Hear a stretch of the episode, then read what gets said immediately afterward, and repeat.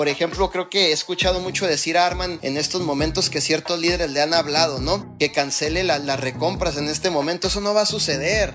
O sea, ¿en qué mente cabe? Con todo respeto. O sea, eso no va a suceder. Es un negocio, mis líderes. Y como negocio tienes que ponerte las pilas, hacer que las cosas sucedan. Oye, que realmente no estamos vendiendo. Yo te voy a decir algo. El mes pasado cerramos súper fuerte. A mí no me puedes decir que no se está vendiendo producto. Cerramos súper fuerte, los números explotaron, se fueron 300, 400% de crecimiento dentro de la red. No me puedes decir que no se vende el producto, ¿ok?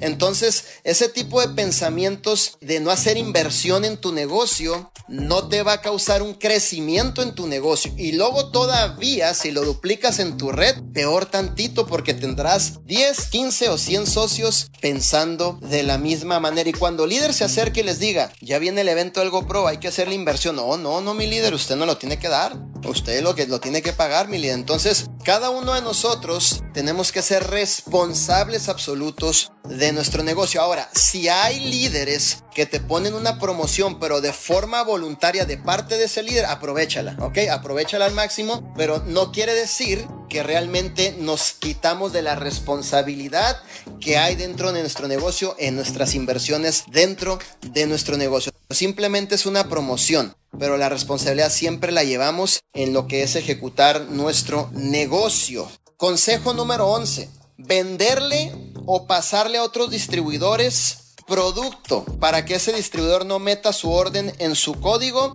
y no se mueva su volumen. Es decir, que no hagan sus volúmenes propios.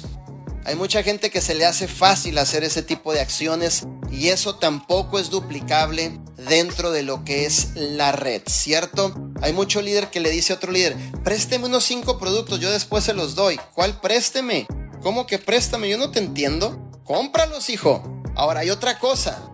Si quieres te los puedo dar ahorita porque los tengo, pero entrégame una orden ahorita en donde tenga mi dirección y sepa que ese producto va dirigido a mi dirección y en donde tu volumen propio sepa que se está moviendo dentro de tu código.